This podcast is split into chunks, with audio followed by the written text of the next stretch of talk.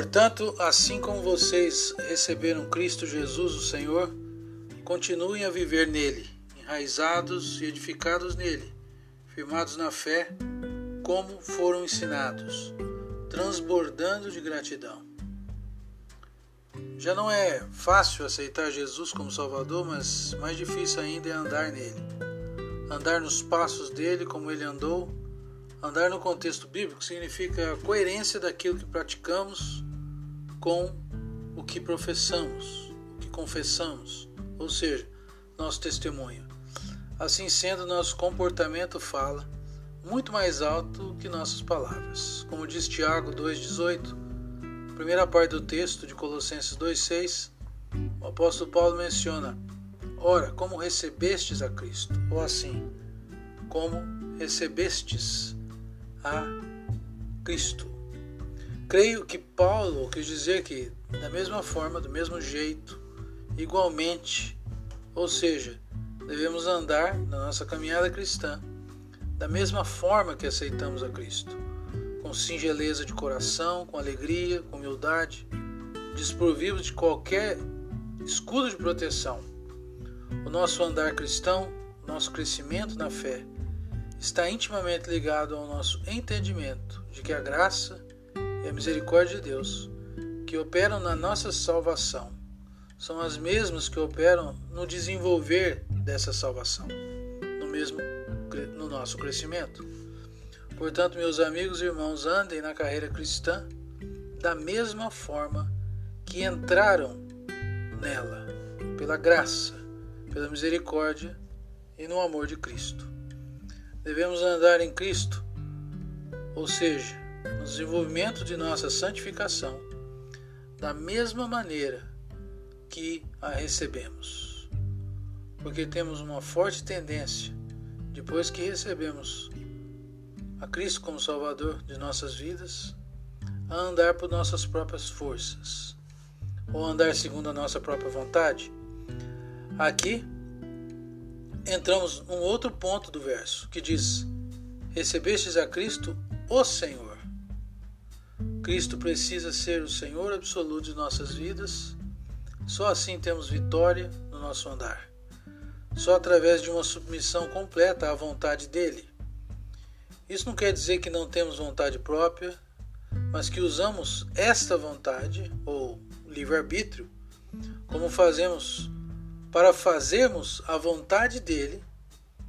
É o que Paulo diz: Rogo-vos, eu, o prisioneiro, no Senhor, que andeis de modo digno. Efésios 4, 1. Esse entendimento por Paulo de que ele era prisioneiro no Senhor, ou não ou não mais ele vivia, como disse ele, mas Cristo vivia através dele, é uma das condições para um andar cristão em vitória. Portanto, irmãos, entreguem tudo, confia nele e o mais ele fará. Senhor não só significa o senhorinho de Cristo sobre nossa vida, mas a supremacia de Cristo sobre todas as coisas criadas. São sete a superioridade de Cristo, conforme o contexto. A primeira, ele é a imagem de Deus. A segunda, ele é o primeiro de toda a criação. Terceira, nele foram criadas todas as coisas. A quarta, ele é antes de todas as coisas.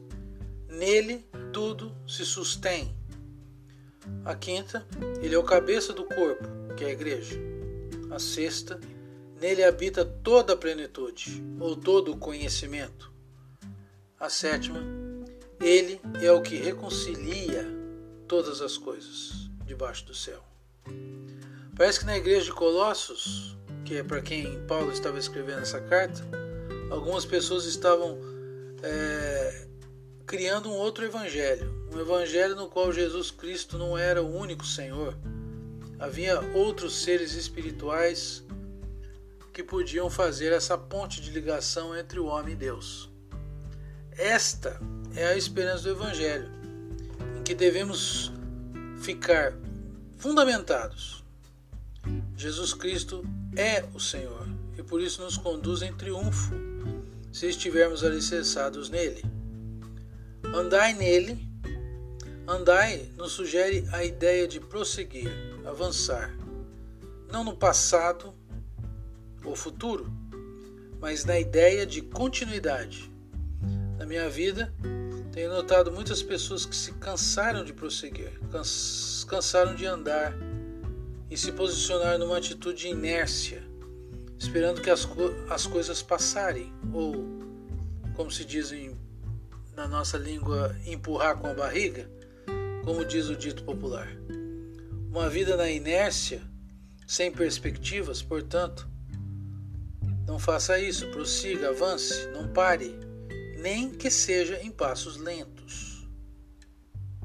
A vereda, ou caminho do justo, é como a luz do amanhecer, é como a luz da aurora, que vai brilhando mais e mais até ser dia perfeito. Talvez você não entenda agora, mas continue, ande, que o sol vai brilhar. Quando andamos? Na segunda parte do texto, a palavra nele, em Cristo, é claro, mostra que devemos depositar nossa confiança em Cristo na nossa caminhada. É claro que o simples fato de andar nos dá perspectivas terrenas, mas se andamos nele, temos perspectivas eternas. Confiança no amanhã, confiança no inesperado, naquilo que não entendemos, pois Ele é o Senhor e nele todas as coisas se sustêm. Ele é o autor e o consumador de nossa fé. Graça e paz. Esse é o Alfredo Alves que fala. grande abraço. Bom dia.